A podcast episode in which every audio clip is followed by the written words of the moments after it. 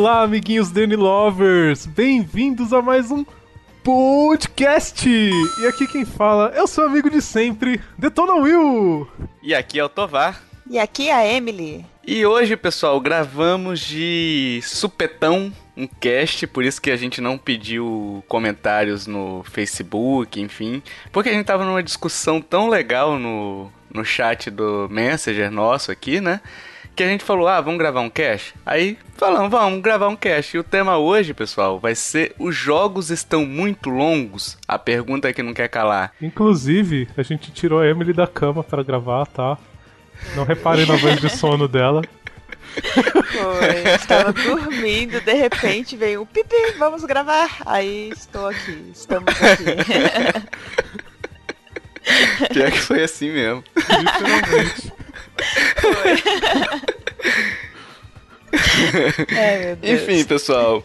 E aí? Esse assunto? Esse assunto é um assunto polêmico porque muita gente é, considera se um jogo vale a pena ou não comprar devido à quantidade de horas, né? Inclusive a gente tem sites que revelam quantas horas é para zerar o jogo na campanha principal, quantas horas é para zerar completo, platinando, enfim.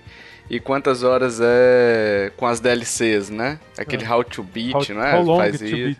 How long to How long to beat. Então, aí muita gente avalia assim, ah, eu vou gastar X reais, mas eu quero ter pelo menos 50 horas de gameplay, né? Eu acho que o tempo de jogo não se relaciona à qualidade de jogo. Só pra constar. Eu concordo plenamente. Também acho, porque, o, por exemplo, o To The Moon, que tem 3 horas de jogo, ele tem uma experiência mais rica do que muito jogo que tem 100 horas, 120 horas, sabe? Eu acho que a gente tem que sempre pensar da seguinte forma: um jogo, ele é um entretenimento. Você tá adquirindo e consumindo ele para você ter algum tipo de experiência X. Se o jogo ele te traz uma experiência grande, como é o exemplo do To The Moon, que não só a história é muito rica, mas ela é muito bonita, ela toca a sua alma e te faz chorar no final, isso vale muito mais a pena do que às vezes você pegar um jogo aí que você fica 100 horas atrás de, por exemplo, colecionáveis.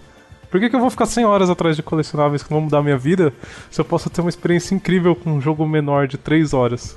Que vai valer muito aquele tempo. Que é o que acontece que eu joguei há pouco tempo, até, até indiquei no, no- em uns casts pra trás aí o, o caso do Journey, que é ainda menor do que o, o To The Moon, né? Ele é uma experiência super curta e pra mim é tipo obrigatório, sacou? É, esses jogos, é, os indies, a gente já discutiu eles em algum cast pra trás aí. Eles têm uma experiência além daquilo que a gente conhece no mercado, né? Então, assim, e geralmente são jogos bem curtos, né? Mas claro, você tem também os jogos grandes que, que oferecem uma experiência também tão boa quanto, sabe? Sim. Mas o que a gente tá querendo discutir aqui é só que é, o tempo que você leva pra zerar o jogo não é determinante pra dizer se aquela experiência vai ser boa ou não, entendeu? E aí você tem, por exemplo, a maioria dos jogos hoje, quase a totalidade dos jogos que estão sendo lançados hoje são mundo aberto, né, Will? Sim. E, e aí, nos mundo aberto? Porque mundo aberto geralmente você tem muita coisa pra explorar e assim, as horas de gameplay vão vão embora, né? Bom, eu acho que assim, o mundo aberto ele é interessante pelo seguinte. É, pega, por exemplo, o To The Moon. Ele é um jogo curto, mas ele é meio linear. Quando você tem essa linearidade num jogo, você tem que criar uma experiência incrível normalmente na história. A história que realmente vai te prender. Claro, você tem os elementos de gameplay que são importantes e tudo mais. Quando você passa para um mundo aberto em que você não tem essa limitação da linearidade, na teoria você teria muito mais área e muito mais elementos para trabalhar com uma experiência de jogo incrível. Não necessariamente isso acaba se refletindo no produto final. Às vezes eles lotam esse mundo de coisas que não vão te dar uma experiência muito boa, que vai se tornar até maçante e repetitivo. Mas eu acho que o mundo aberto é o futuro, talvez, dos jogos. Eu acho que a gente, talvez até com uma melhoria de tecnologia que deva vir em alguns anos, vai conseguir criar experiências incríveis em cima disso.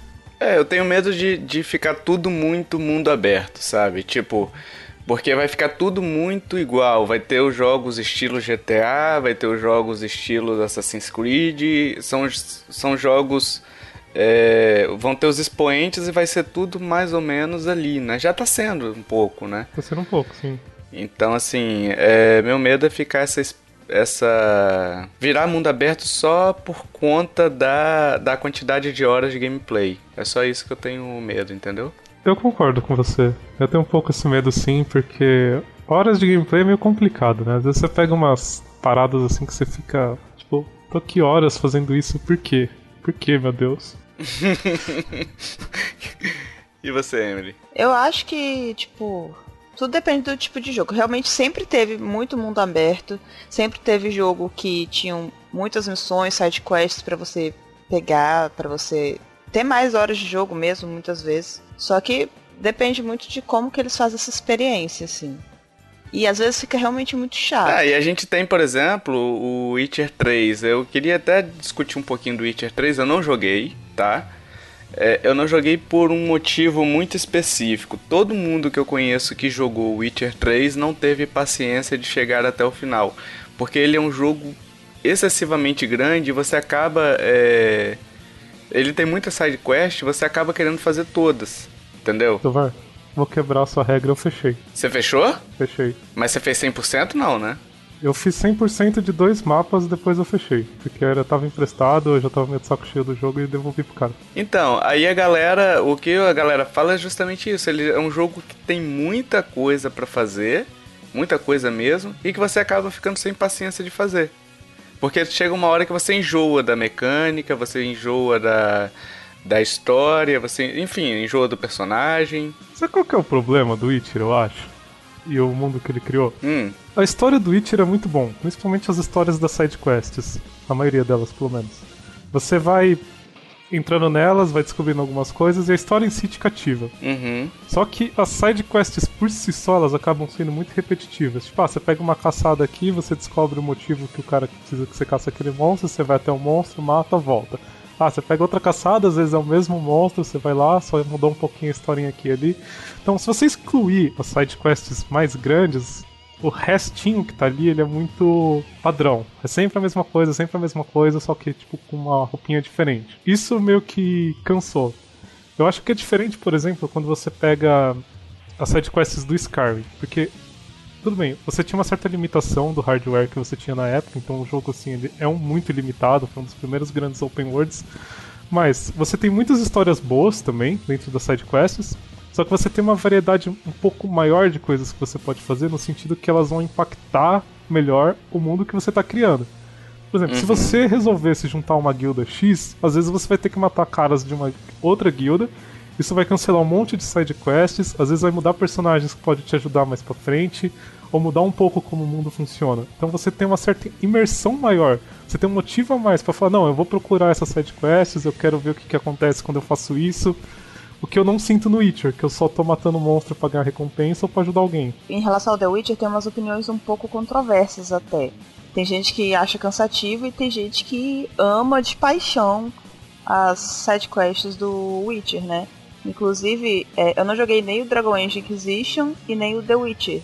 Mas é uma coisa que a gente já conversou, que a minha irmã e meu cunhado, eles jogaram, um jogou o Dragon Age e o outro jogou o The Witcher. E eles conversam um pouco sobre isso, como que eles fizeram as, as quests do The Witcher ficarem interessantes. Que as histórias acabam sendo interessantes, então dá vontade de você saber que às vezes não acontece tanto no, no que existe a todo tempo. Lógico que acontece, mas não a todo tempo. Mas não sei também. É, o que eu ouvi é justamente isso. O pessoal acha interessante as quests, acha um baita jogo, mas chega no momento em que você chega lá, você já tá 100 horas, 120 horas e você não. Você tá basicamente só fazendo side quest. Tipo assim, é, é importante destacar, side quest é opcional. Sim, né? Você pode é... pegar e, e seguir. Só que a, a questão é que, tipo, você acaba querendo viver mais aquela, aquele mundo enquanto você tá curtindo o jogo, você quer fazer tudo que tem para fazer ali. Uhum. Só que chega uma hora que você cansa, lança um outro jogo de repente, uhum. que você também quer, é, e você simplesmente abandona e não termina ele, porque é um jogo extremamente longo, entendeu? Uhum, concordo.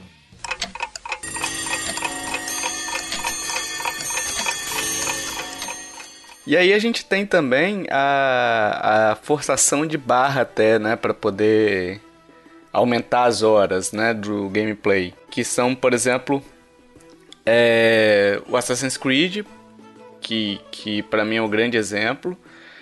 Que tipo, você pega a campanha principal dele, é até curta, né? Só que ele te põe uma penca de colecionável, baú e tudo mais, para você pegar e completar os 100%. Então, aquele cara que gosta de fazer tudo no jogo, ele vai perder horas e horas só fazendo aquilo ali, entendeu? Confesso que eu não tenho paciência. Ó, eu confesso assim, eu gosto bastante de colecionável, mas depende muito do que e pra que eu tô colecionando essa coisa.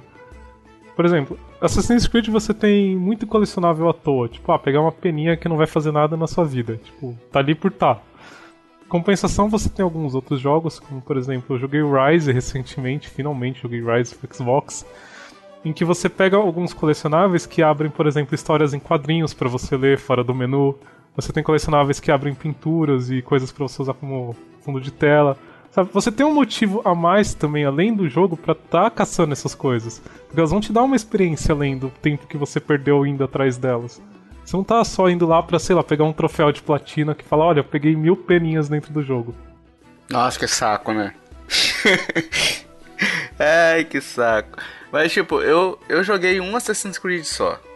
Hum, nunca cheguei a jogar mais não. Joguei o Black Flag. E, cara, é muito baúzinho espalhado e, tipo, só pra você pegar moeda de ouro, sabe? Que chega no momento também que você não precisa mais ficar pegando baú. É, você já tá com. Já tá um magnata, né, no jogo. Então, é. Uma coisa que eu percebi, por exemplo, eu gosto muito do, da trilogia Mass Effect. E eu acho que, que as os, os produtores dos jogos, os desenvolvedores, têm que sentir um pouco quando fica chato, entende? Por exemplo, Mass Effect 1, ele tem umas questzinhas que você tem que ir em cada mundo. E no início parece interessante, porque você tem que explorar aquele mundo, só que, tipo assim, é muito planeta, velho. Fica muito chato. Fica muito chato. Eu tava lá, eu ia, eu queria completar as coisas 100%, blá, blá, blá, mas eu não tive a menor paciência. Ainda mais depois que eu descobri que isso não gera recompensa nenhuma. Só que aí a partir do 2, por exemplo, eles já mudaram um pouco isso. Eles já fizeram uma forma de exploração dos planetas diferente, mais dinâmica, mais rapidinha, entendeu? Então, acho que falta um pouco isso também, tipo. Ainda mais esses jogos eternos, eu não sei como é que é o Assassin's Creed, entende? É, se continua sempre a mesma coisa, se continua repetitivo. Eu não terminei nenhum Assassin's Creed, só joguei um pouco alguns. Mas às vezes falta um pouco isso, tipo, percebe. Então, Emily, hum. você até me lembrou de um jogo é, que lançou recentemente, um tempinho atrás aí. O que a proposta do jogo era ser gigantesco, você explorar o universo e tudo mais. Oi. Só uma correção, a proposta do jogo era ser gigantesca e boa. Falhou no é. e é. O, o já sabe do qual eu tô falando, né? Que é o No Man's Sky, que lançou recentemente e que tinha exatamente essa proposta de ser gigantesco e boa, né? Só que falhou nas duas porque se tornou um jogo repetitivo. Pelo que o pessoal. Eu não joguei, mas assim, pelos reviews que eu vi, cada planeta que você chegava era, um, era a mesma coisa do planeta anterior, só que com outra skin, sabe? Sim. É. Pro ouvinte que não conhece, né, deixa eu explicar. No Man's Sky a ideia era que, tipo, você dá um new game, o jogo vai criar sei lá, infinitas quantidades de planetas aleatórios. A promessa era que eles seriam diferentes, então você teria um bom motivo para ficar explorando eles. Inclusive tem todo do marketing, tipo, ah, você nunca vai conseguir explorar todo mundo do jogo, porque ele é muito grande. O marketing era falso porque você explorou um planeta, você já explorou tudo, basicamente, porque é a mesma droga sempre. Só muda que nem o Tovar falou as skins, ah, um tá frio, o outro não, mas é praticamente a mesma coisa. E eu acho que isso é um bom exemplo de forçar a barra, porque você cria um universo gigante que não tem nada para você fazer. É, basicamente exploração, só que tipo, exploração sem recompensa, né? Sim. Você não tem muita coisa para você fazer. Porque Assassin's Creed, beleza, você tem ainda os baúzinhos, são um monte de baú, só que você ainda tem o ouro que você pode usar para poder upar seu navio, enfim. Ali parece muito, tipo, repetitivo, uhum. sabe? Chato você uhum. fazer. Eu posso tem... falando... Ele tem uma missão principal? Então, isso que eu ia perguntar. Eu acho que ele não tem uma história principal. Eu acho que ele é só um jogo de exploração. Posso estar enganado, posso estar enganado. Não vou botar minha mão no fogo por isso. Mas o que eu sei é que não tem. E esse é um problema às vezes, porque você comparar, ah, legal, os bolzinhos na Assassin's Creed são chatos? São. Mas eles vão te dar ouro que vai, na teoria, te ajudar a passar da história principal, porque você consegue comprar mais recursos pro seu navio, você consegue comprar equipamentos melhores.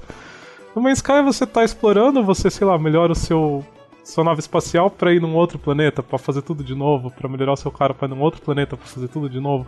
É um looping infinito que você tá forçando muita barra do jogador para ele jogar por nada. É, eu não sei, eu acho que nesse caso aí é.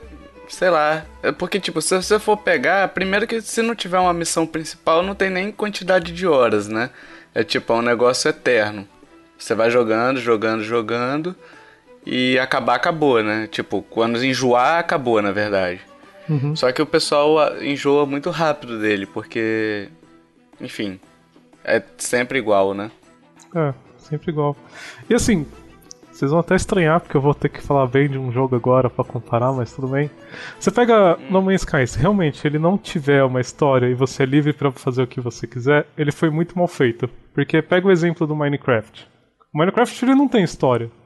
E dentro da proposta de fazer o que você quiser, você consegue construir mundos diversos, você consegue até construir jogos diversos em cima dele. Então você tem um motivo para estar tá ali e para aquelas horas de jogo renderem e valerem a pena. Tanto que tá aí até uhum. hoje, velho. Concordo. O pessoal não para com Minecraft nunca. Concordo. Sim. Evoluindo sempre. Eu boto fé, velho. Eu nunca vou jogar Minecraft, mas eu boto uma fé. Agora em 4K, né, Will? 4K. não sei que diferença vai fazer. Não, sinceramente, é zoeira. Não sei que diferença vai fazer num jogo daquele tipo. Mas tá aí, 4K. Eu acho que você vai conseguir enxergar as coisas mais quadradinha, perfeita, sabe? ah, mas é um jogo que tem seu mérito. A gente fala zoando, mas é um jogo que tem seu mérito. A Sim. criançada a criançada se diverte horrores. É, eu vi até uma definição uma vez que falaram que esse Minecraft é o, é o Lego das crianças de hoje, sabe? É, as crianças brincam com aquilo, então tem seus méritos, mas tipo. E, e, é uma boa utilização das horas de, de gameplay, né? Sim. E tem um outro jogo que eu joguei recentemente, até citei no que eu não gosto, né? Que é o Xenoblade Chronicles e, e, ele tem uma coisa que me irrita muito, que é tal da side quest. De. É aquela side quest. Vai lá e pegue isso e volte. Só que, tipo, isso que você tem que pegar. Ele é. Ela é. Você não sabe onde tá, você não sabe. Enfim, não sabe nem o que é. Porque muitas vezes é, é material. E material no Xenoblade, quem jogou sabe, ele é um losango que fica rodando no cenário. Então, tipo, você pega ele, é meio aleatório. Você, quando você pega, você descobre o que é. Ele não tem uma forma física para você saber. E muitas é vezes, sério? muitas é, é sério. Meu Deus do céu, cara. E boa parte disso, é, dessas sidequests, é tipo assim, ah, vá e pegue tal material. Só fala isso, tal material, não fala onde. Então muitas vezes você tem que ficar consultando, né? porque o mapa é gigante, né? Você tem que ficar consultando a internet para saber em qual região você pega. E aí você tem que ficar rodando lá uma hora até você conseguir pegar aquele material que dá respawn, né? E pegar aquele material. Enfim, aí beleza, você pegou o material, você volta para falar com aquela pessoa. Ela fala assim: "Ah, agora eu preciso de outra coisa, que é o mesmo, é um outro material que tá em outro lugar". Bicho, porra, não, né? Peraí, deixa eu ver se eu é que muita Hum. Você conseguir um material nesse jogo depende da sorte. Não, não depende da sorte. Por exemplo, você está numa área do mapa. Aquela área do mapa te gera tais recursos, tais materiais, 5, 6 materiais. E aí você tem é, os pontos de respawn desse material, entendeu? Então você tem que ficar indo nesses pontos e coletando os materiais lá. Só que tipo, você só vai descobrir qual material você pegou depois que você, que você vai pegar, depois que você pega ele. Entendeu? Não tem indicando tipo assim, ó, esse material aqui é o peça metálica X. Não tem isso. Você só vê um losango é... azul rodando. Olha, isso é estúpido pra caramba, sinceramente. Não, é horroroso, é horroroso. E o pior é que, tipo assim, essa parte aí, essa, essas side quests, tem umas que são obrigatórias pra missão principal. Que, tipo, tem missão principal que você precisa resolver uma side quest para poder liberar ela. Então isso é chato demais, cara. Nossa. E tipo, é literalmente, cara, para poder aumentar o gameplay, não tem sentido aparente, sabe, para você ter que fazer esse tipo de coisa, entendeu? Então, tipo, zoado, zoado. Cara, é porco isso, porque você quer fazer o jogador ir atrás de alguma coisa, você tem jeitos muito melhores de fazer isso. Quer ver um exemplo muito bom, eu acho, aquele jogo Dying Light, não sei se vocês conhecem de zumbi, que você pode pegar vários recursos pela cidade para montar armas e um monte de outras coisas. Ah, sim, sim, sim, sim. Então, você tem que coletar um monte de recursos que você tem que procurar na cidade, você não sabe exatamente onde tá. Mas você tem certas dicas assim que estão subentendidas. Pô, você quer prego? Você sabe que tem lojas que vendem material de construção na cidade. Então você tá, entrar nelas, ver o que, que, tem lá dentro, você vai ver as caixinhas com desenhos diferentes.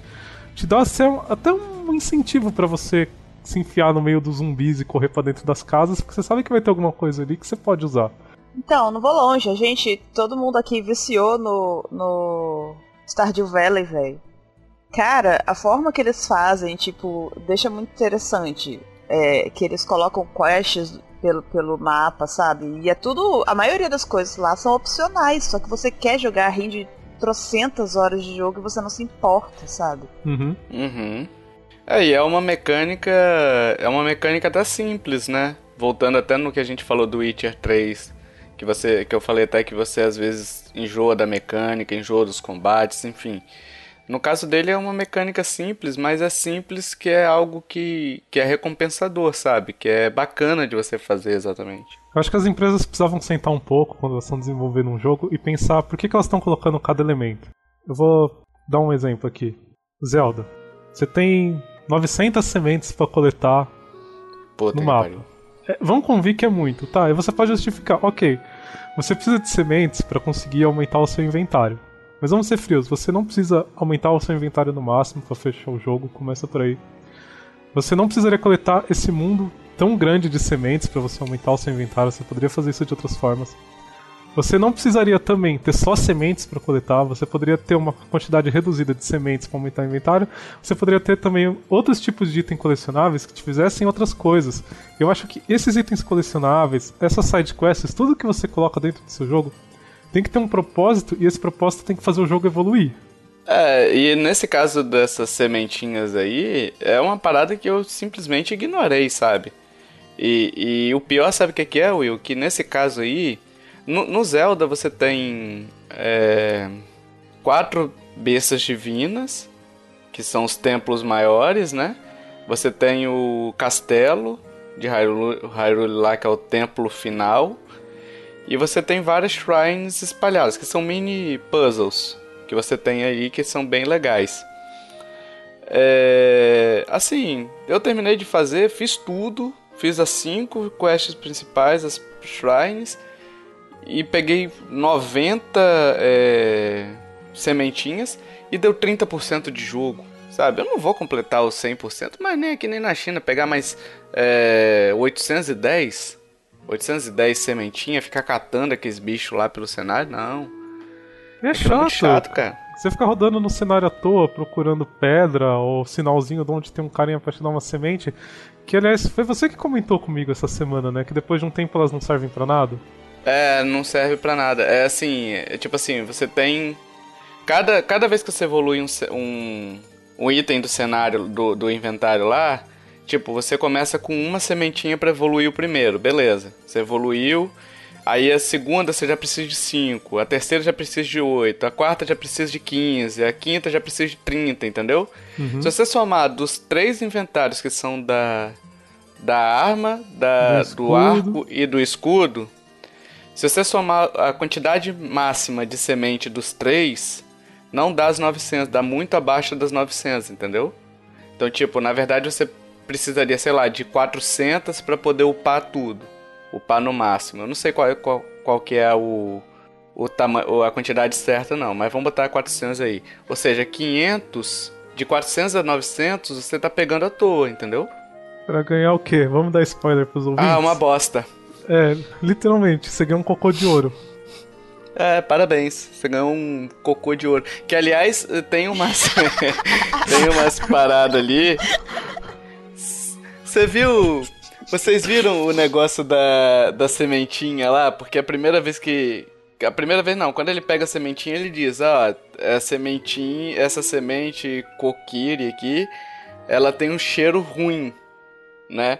Tem um cheiro bem ruim. E o pessoal tá falando que é o cocô. Na verdade, essa sementinha é o cocô dos. dos, Ai, dos Deus. sabe? que esse bicho, se tem, tem cheiro ruim. Quando você junta as 900, você ganha um cocôzão de troféu? Um, um troféu não, é. É um É chapéu, um não é? chapéu de cocô que fede. O link ainda É, fala, né? cara. Tipo, na, na descrição, ah, tem um cheiro ruim.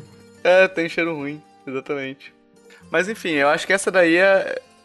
foi uma opção deles, talvez foi uma opção por botar é, essas sementinhas mais espalhadas pelo cenário para poder o cara achar mais fácil e não ficar dependendo de tutoriais, enfim, para poder pegar e upar seu, seu inventário. É, mas assim, poderia ter sido feito de outra forma. De repente, em vez de você coletar isso daí, coloca mais umas 20 shrines que são legais de fazer pelo caminho. E cada, cada vez que você resolver uma shrine dessa, você ganhava um item do inventário para poder usar, entendeu? Sim. Ou até fazer algumas side quests, né? Porque os, Zelda tinha umas side quests interessantes, assim. Você poderia fazer alguém te dar uma recompensa de um inventário. É, pode ser, exatamente. Ah, um ferreiro, de repente, que você ajuda, ele vai te ajudar com mais espaço de arma, enfim. É, você tinha nos Zeldas anteriores isso, né? Você comprava.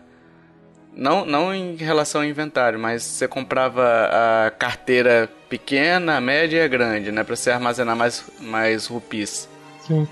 Pra colocar mais bomba também tinha. Você tinha como dar É. bastante upgrade. Exatamente.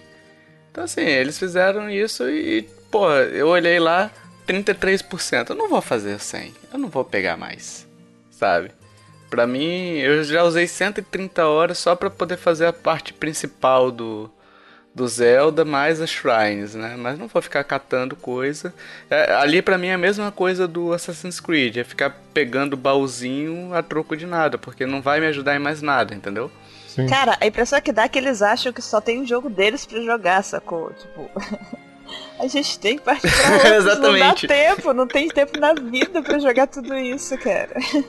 Olha, eu confesso que quando eu terminei o Breath of the Wild, eu queria mais, eu queria jogar mais. Ah, eu fiquei sim. 130 horas, mas foi 130 horas muito legais.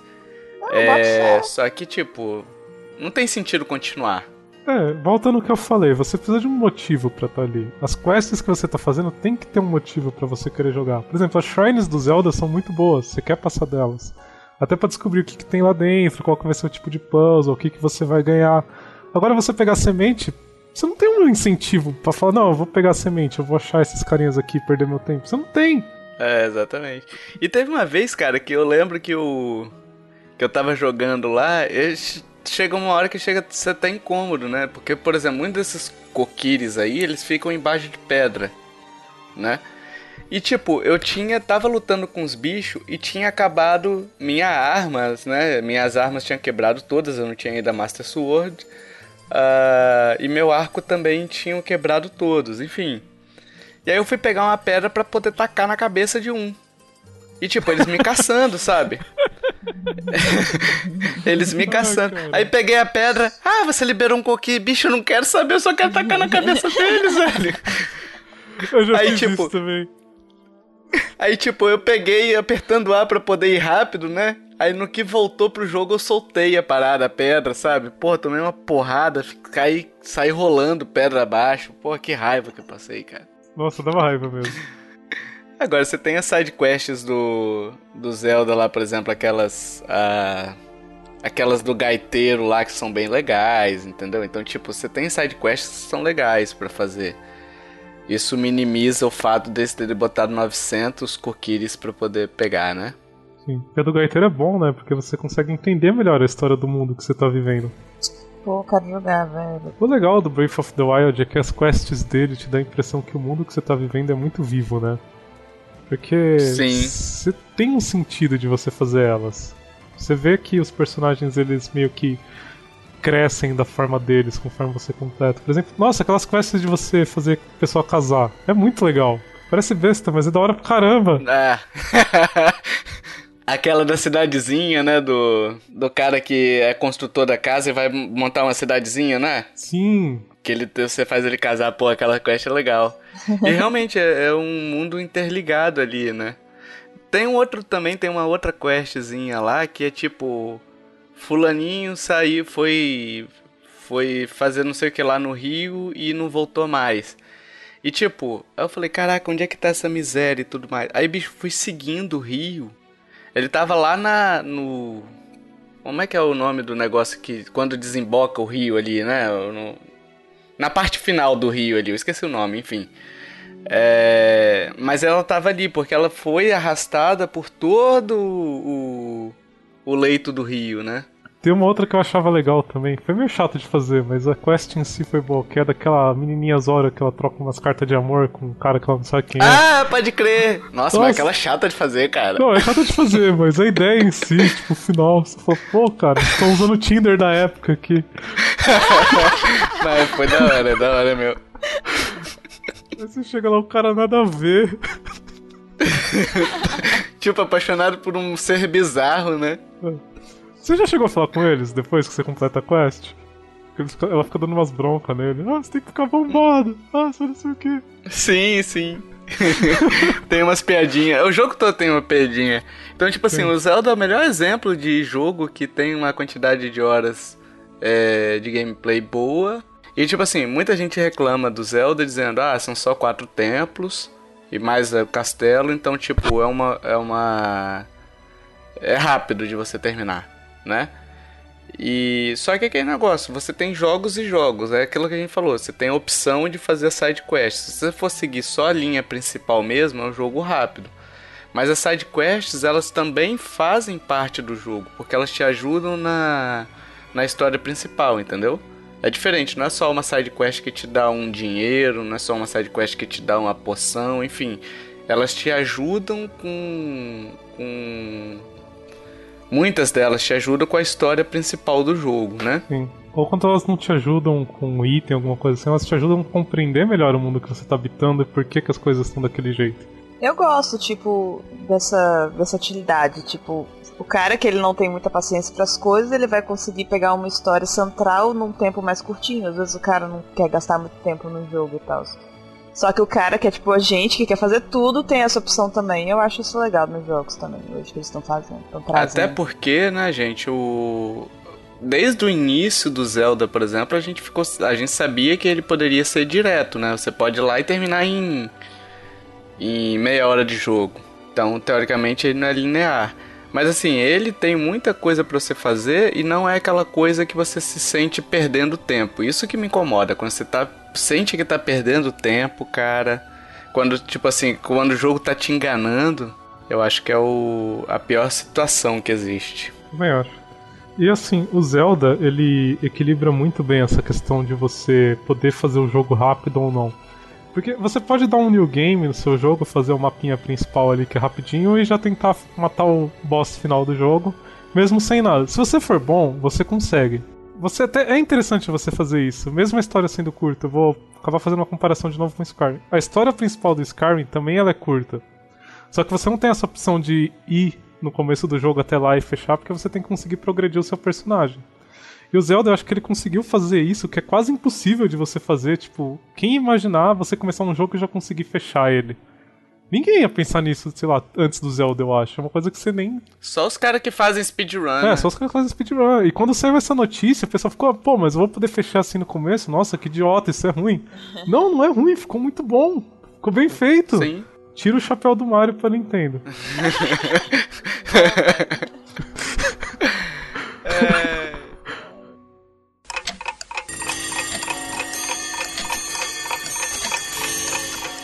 Enfim, temos DLCs também, né, que ajudam. A gente já discutiu bastante sobre DLCs que que ajudam a expandir o gameplay, né? A gente teve nessa E3 algumas DLCs anunciadas, né, inclusive do Breath of the Wild, do do PS4 tivemos o Horizon, tivemos um monte de DLC e elas trazem missões a mais para você prorrogar esse esse gameplay, né? Uhum. Aí tipo, é, é algo opcional também. Não sei se todo mundo é adepto de pagar. Depois que você finaliza um jogo, você já recebeu aquela história. Não sei se é todo mundo que é adepto de pagar mais para poder jogar mais uma parte, né? É, tem dois jogos assim que eu acho que fizeram isso muito bem, esse sistema de DLC, que é o Skyrim e o próprio Witcher. Porque o seu jogo ele tá literalmente completo. Se você não comprar nenhuma dessas DLCs, você não vai perder literalmente nada, nada mesmo. Mas se você comprar elas, você tem praticamente um jogo novo dentro do jogo que você já tinha. É quase como se eles tivessem feito uma certa continuação sem precisar fazer ela, sabe? Eu acho isso interessante, eu acho que isso aumenta muito a quantidade de horas e a vida útil do jogo que você já tem. Porque ele não te obriga, mas ele é interessante. Uhum. O Zelda, eu não gostei da DLCs que eles anunciaram. Ah, daquele. Aqueles não revelaram o conteúdo em si, eu não sei, eu não posso dizer. Mas, por exemplo, a da Cave of Trials eu achei muito besta, sabe? Era uma coisa que já tinha dentro dos outros jogos antigamente. Você já tinha esses trialzinhos. Tipo, Twilight Princess, que você tem aquela torre que você fica descendo. Agora eu vou ter que comprar ela. Tipo, eu vou ter que comprar o meu trial. Eu me senti meio tipo, ah, vamos tirar uma parte do jogo só pra vender depois. O Twilight Princess, na verdade, ele já foi vendido. É... Foi vendido também, só que a DLC era um amiibo, né? Mas já tinha aquela caverna no original, não tinha aquela torre? Eu lembro de eu fazer eu ela. Eu acho que não, não. Cara, eu fiz ela, eu só joguei no Wii. Eu não joguei a versão nova. Sério? Sim. Eu joguei também do Wii, só que eu não me lembro disso no Wii. Eu acho que tinha. Ou eu tô confundindo com alguma outra coisa, mas eu acho que tinha. Enfim, é, e a gente tem também a possibilidade de mods, né? De, pra, que o pessoal coloca nos computadores, principalmente. E tem jogos que, que permitem você já fazer isso, né? Não é nada pirata, não é nada do tipo, não. É, tipo, é permitido mesmo, né? Isso acaba ampliando a, as horas de jogo. Aliás, tem uma outra parte aqui também que amplia bastante, que a gente esqueceu de falar, que são os exemplos de Little Big Planet e Mario Maker, né? Que ah, você permite que a comunidade construa uh, as fases para você jogar, né? Isso é muito bom. Nossa, isso é da hora demais. Eu acho que Little Big Planet fez isso ainda até melhor do que o Mario, porque Enquanto no Mario você não tem nenhuma história principal, é simplesmente um jogo de construção de fase compartilhar. O Little Big Planet ele te dá uma história, é um mundo até rico da sua forma, porque é uma história bem bestinha, mas é interessante. E esse esquema de você construir jogos, eles te deixa literalmente você criar o que você quiser. Se você for bom o suficiente ninja asiático do mal, você faz umas paradas assim que. Cara, os caras fizeram uma fase de Alex Kidd, cara, no, no Little Big Planet. Você chegou a ver? Tovar, eu não vi, mas eu joguei um RPG feito dentro do Little Big Planet. Sabe que é isso? Um RPG com batalha em turno? Não me pergunta como foi feito, eu não quero saber. Só sei que eu joguei. Eu acho muito foda também. Cara, o pior é que, tipo, é, dá pra todas as idades, sabe? Eu acho que todo mundo tinha que. Todo guri tinha que jogar Little Big Planet pra poder ativar a criatividade, velho. Muito bom. Muito legal isso, acho muito, muito, muito interessante. Tudo que tem esses modos de, de, de construção de fase de alguma forma, eu boto uma fé. Sim, qualquer coisa que incentiva a é, criatividade, a gente tem que botar fé, incluindo Minecraft. Incluindo Minecraft. É por isso que eu boto fé em Minecraft, cara. Sim. Por isso eu usou, mas graças a Deus que Minecraft existe. Cara, o Minecraft outro dia lançaram, você chegou a ver, para quem é fã do, do filme Harry Potter, eles lançaram recriaram todo o, mundo de Harry Potter só no, no Minecraft. Eu vi. Você isso. chegou a ver? Foi um fã que fez, não foi? Foi, foi fã. Eu vi uma. Eu vi um cara jogando essa parte aí. Eu não sou fã do Harry Potter, né? Mas eu vi jogando só pra ver como é que tinha ficado. E tipo, o cara que é fã reconhece tudo, né? Do. Ah, aqui tá tal coisa, aqui tá a fogueira que você faz, passa pra não sei onde, aqui tá o metrô, sei lá, metrô, trem, enfim, que você que, que aparece no filme, enfim. O cara foi reconhecendo os negócios, parece que tá bem bem feito. Sabe o que, que eles fizeram no Minecraft também? É, é, algumas, algumas coisas dos filmes do estúdio Ghibli, velho. Ficou lindo, cara. Eu achei sensacional. Eu queria ir pra aquele mundo. Muito bom. Aí, ó, vamos comprar Minecraft pra levar a Emily pra jogar. Não, não, aí não. não. É, não, melhor não. Não.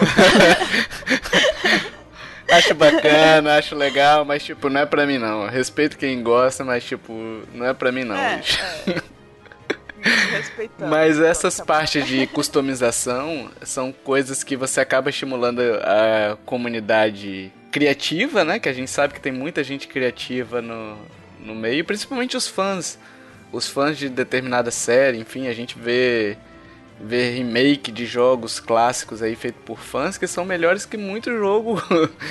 que muito jogo é original, assim, né? Original assim.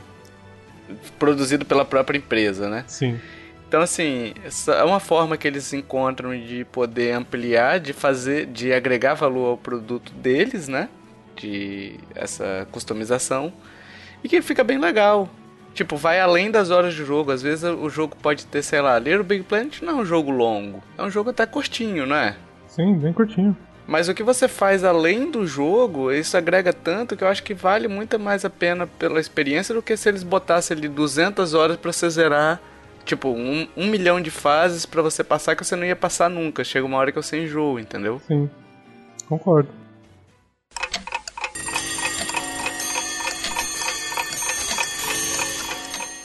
Enfim, chegamos a um consenso. Jogos hoje em dia estão muito longos, eles estão abusando da longevidade deles. Como é que tá o mercado hoje?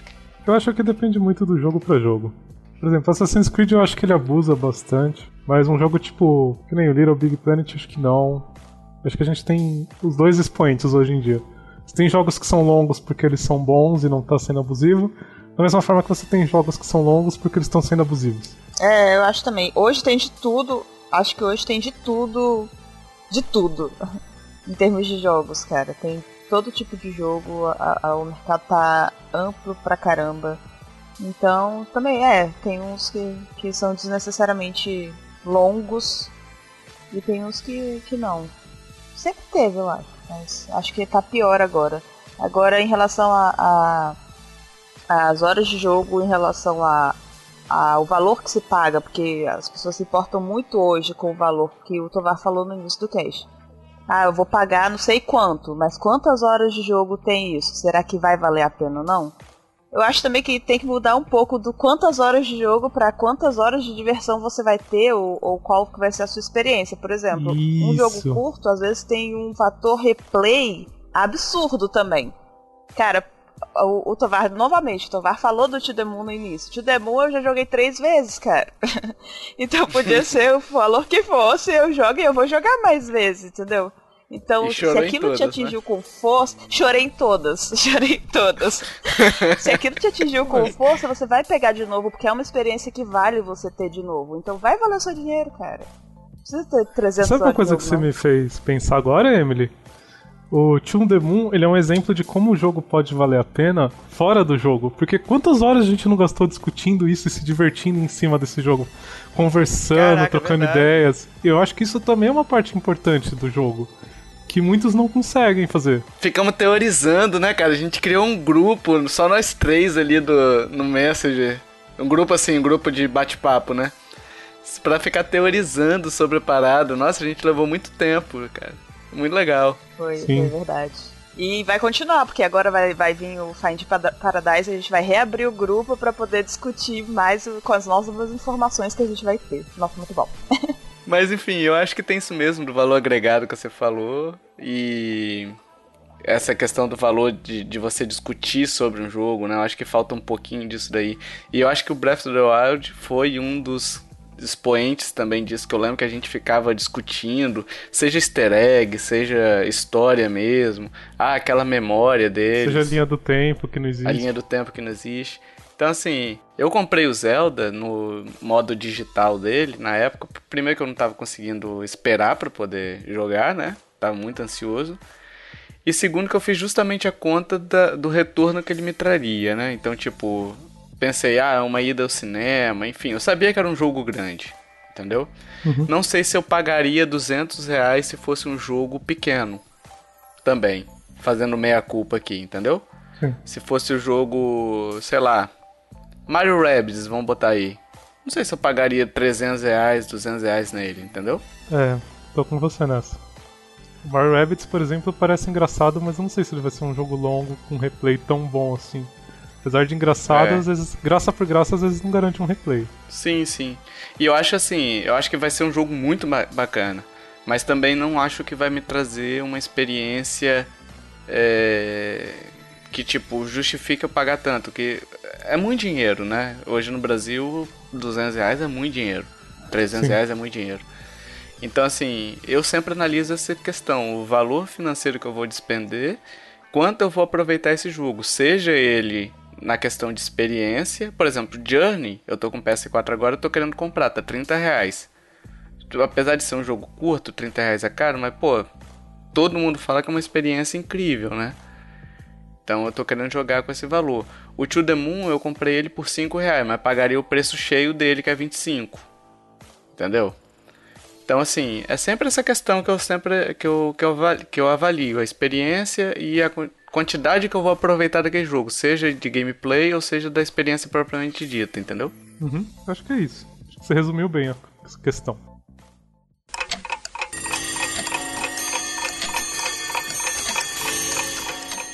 Vamos para as indicações? Vamos! De sempre. Opa. Emily, por favor. É, vou indicar um jogo que eu tô jogando no PlayStation 3. Eu tô com o PlayStation 3 emprestado em casa. E que chama Beyond Two Souls, que é muito bom. Ele é, outro, é um jogo da Quantic Dream, assim como o Heavy Rain, que aliás, posso fazer duas indicações em uma, porque o Heavy Rain é maravilhoso. Se vocês tiverem oportunidade de jogar, joguem. A jogabilidade dos dois é meio parecida, só que o Beyond Souls ele é, tem muita ação. É uma coisa que você vive a história, sabe? Você vive mesmo. Às vezes você pega o controle, você vai abrir uma porta, você vai fazer comida, você vai pegar a faca e fazer a comida e pá. Aí você vive, você vive a história da guria. Aí a guria, ela é uma, uma começa o jogo, né? Ela é uma criancinha que ela tem tipo uma entidade ligada a ela. Então, é, toda a vida dela gira em torno disso. Porque as pessoas não entendem muito bem, os pais dela não entendem muito bem, aí jogam ela, tipo, criança pra um, um, tipo, um laboratório que é onde ela vive a maior parte da vida dela. Aí você vai vivendo a vida dela toda e tem uma coisa que vai e volta na história dela. Mostra um pouco ela quando ela é criança, daqui a pouco mostra um pedaço da história de quando ela é adulta, daqui a pouco de quando ela é adolescente. Então você vai juntando os links, vai criando as teorias, enfim, é uma experiência muito boa. Eu ainda não zerei, tô acho que no último capítulo. Mas tá indicado aí pro pessoal que tiver oportunidade. Uh, eu vou pra minha indicação então, que é um jogo que lançou recentemente na Apple Store. Não tem ainda para Android, salvo engano. É, vai ser lançado ainda, fique tranquilo. Mas é um jogo daquele estilo assim. Ele eu não me lembro quanto que eu paguei nele, que eu também nem olhei, eu só cliquei em comprar porque eu gosto tanto do jogo que eu nem olhei o preço dele. Vou saber no cartão de crédito quando vier. ah, que é o que é o Monument Valley 2. Então vai, né? 10 dólares. 10, eita! 10 dólares? Não tô te zoando, eu não sei quanto que é. Mas vale a pena, vale a pena. Se for 10 dólares também vale a pena é incrível, assim, sabe? Tipo, que eles são puzzles, só que você usa a. Sabe aqueles quadros de um pintor famoso aí que ele. É, ele coloca os objetos na, na, tela de uma maneira que você não sabe onde um termina e onde o outro começa. Tipo, um cara tá subindo a escada, você não sabe se ela vai dar no. É, é meio ah, ligado, tá. sabe? A Eu parada. Sei qualquer, sei qualquer. Tipo, tem um bichinho subindo a escada que vai dar no no teto, vai dar no teto desse lugar onde ele tá, só que tipo, esse lugar é ligado com o chão de onde ele tá, só que tipo, tudo numa linha reta. É, é meio bizarro explicar. Só, só você jogando mesmo. E ele trabalha um pouquinho com essa lógica, então tipo assim, o caminho que a sua visão enxerga é o caminho que está formado, entendeu? Tipo, você movimenta o cenário, se duas, duas partes se conectarem, mesmo que uma esteja abaixo da outra, se elas visualmente se conectarem, você pode passar por ali. É, é um jogo único. Tipo assim, eu não vou falar muito porque é difícil explicar como é que é esse jogo. Então eu recomendo que vocês comprem Monument Valley 2. Se você não jogou o 2, jogue o 1. Se você não jogou o 1, jogue o 1, né? É, que vale muito a pena. Tá aí a indicação. Você já jogou, Will? Não, eu tô pra jogar, Tovar. Preciso comprar. Joga o 1, cara, vale muito a pena o 1. E o 2 é espetacularmente bom o, também. O, Tovar, esse, esse jogo que você tá falando, o Monument Valley, ele é. As pessoas comparam muito com a obra do Escher, que é um cara muito foda, assim. pessoal aí, os ouvintes, podem ir atrás ali da obra dele. Inclusive, se tiver oportunidade, se na cidade de vocês tiver alguma exposição algum dia, cara, é sensacional. Então, não deixem de ir. É esse mesmo, Evelyn, que eu tava tentando lembrar e não tava lembrando. eu vou botar alguns links no post também das, das imagens dele para vocês verem. Tá lá nos links é, que a gente mencionou no cast. Só pra vocês terem uma ideia de como é que é bizarra e maravilhosa a obra desse cara aí. Bom, minha vez? Sou Joe? Sim, senhor. Ó, eu vou indicar um jogo. Dessa vez eu vou fazer a indicação de um MMORPG que ele tá para lançar aqui no Brasil. Eu não sei se o dia que esse cast for pro ar já vai ter lançado, porque sinceramente eu não sei que dia vai lançar, até porque eu não sei se eu vou jogar dessa vez. Eu cheguei a jogar ele num private server da vida, porque ele tem IP block para brasileiros. E é bem interessante, chama Black Desert Online. Ele é um action RPG, então os combates são totalmente fluidos e acontecem na hora, não tem aqueles malditos point and clicks que nós daqui do cast odiamos, de ficar F1, F1, F1, F1, F1, F1, F1. Você tem vários tipos de comandos diferentes e conforme você vai abrindo, evoluindo o seu personagem, você abre novos comandos também para usar. Então o combate ele sempre está evoluindo com mais coisas para você fazer. O mundo dele é bem rico. Eu mesmo dentro do private, que a gente sabe que você tem certas facilidades, eu explorei bastante o mundo ao meu redor. Só que eu não tive essa noção de quão rico e grande ele era por causa das facilidades que eu tinha. Eu tava lendo um texto esses dias sobre ele e era muito maior, muito maior mesmo do que eu tava imaginando. Então eu acho que se você gosta de RPGs online, se você gosta de gráficos bons, porque esse jogo te deixa construir personagens incríveis e o gráfico é lindo, tem um PC foda, só aviso isso, porque é meio complicado. É, e se você gosta de exploração, é um prato cheio, é um jogo que vale muito a pena. Olha aí, ó. Show de bola. Agora, pessoal, nós queremos saber a sua opinião, né? Que, que você acha se os jogos estão muito longos? Como é que eles estão hoje? Se você gosta deles mais longo, com gameplay, se você gosta de Assassin's Creed da forma como ele é, se você não gosta, Witcher 3, enfim, tudo que a gente opinou aqui. Deixa outros jogos também que você vai lembrando, que foi lembrando ao longo do cast, né? E, e manda pra gente o que, que você achou dessa discussão aqui. É, você pode mandar também sua arte, review, ideia de post, ideia de podcast, ideia pra gente, enfim, de imagem, qualquer coisa que você quiser mandar pra gente de ideia. Nosso meio de contato é o contato arroba nintendolovers.com.br E você também pode encontrar a gente onde? Nas redes sociais. Estamos no Facebook, inclusive temos um grupo no Facebook que tá bombando. O link tá no final do post. Nós temos Twitter também. Gostaria de mandar um grande abraço para os nossos fãs do Twitter. Amamos vocês também. Temos também o quê? Temos um grupo no Telegram que tá bombando. Eu não tô lá ultimamente porque minha vida tá meio corrida, eu tô proibido de usar o celular no trabalho, mas enfim, acontece. foda, né? Essa é. vida de proletariado é foda. foda. Que mais a gente tem? A gente tem também o YouTube, onde você pode acompanhar esse cast. E eu tô pensando se eu consigo trazer algum conteúdo a mais para ele, mas voltando ao esquema, tá foda, tô sem tempo. Mas quem sabe no futuro.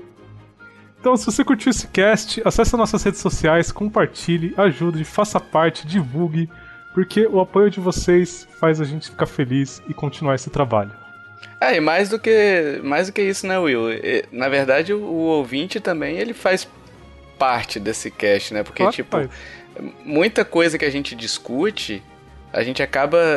Acho que a gente traz pro cast, a gente traz opiniões do pessoal, a gente sempre tenta trazer o pessoal junto, né? Uhum.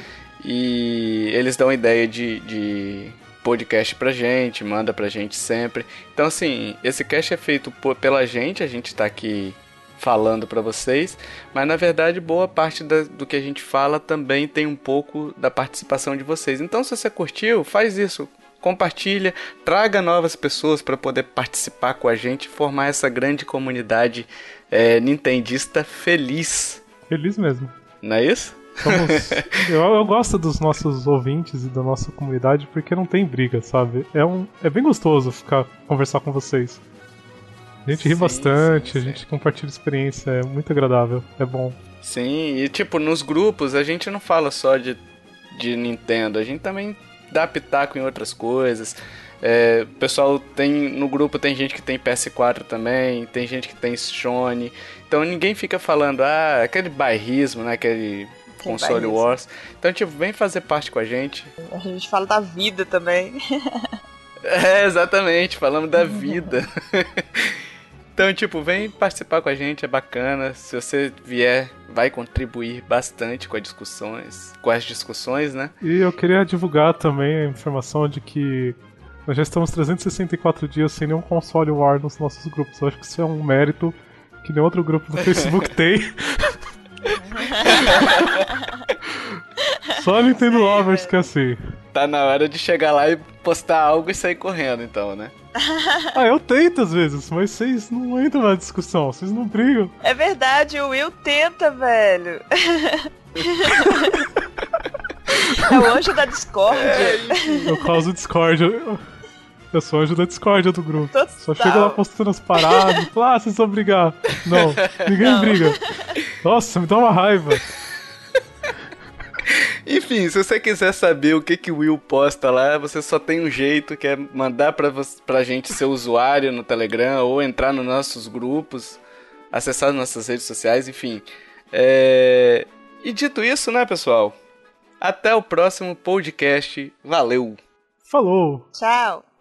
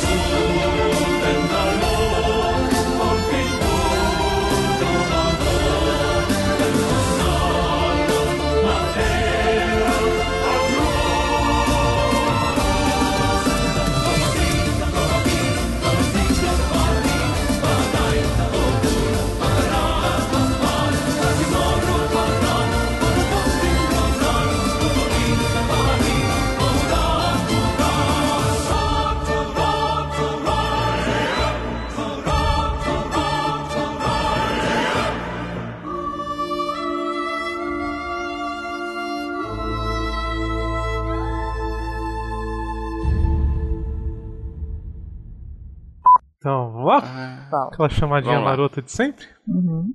Sim, senhorita. Ai, tu vai, assim não.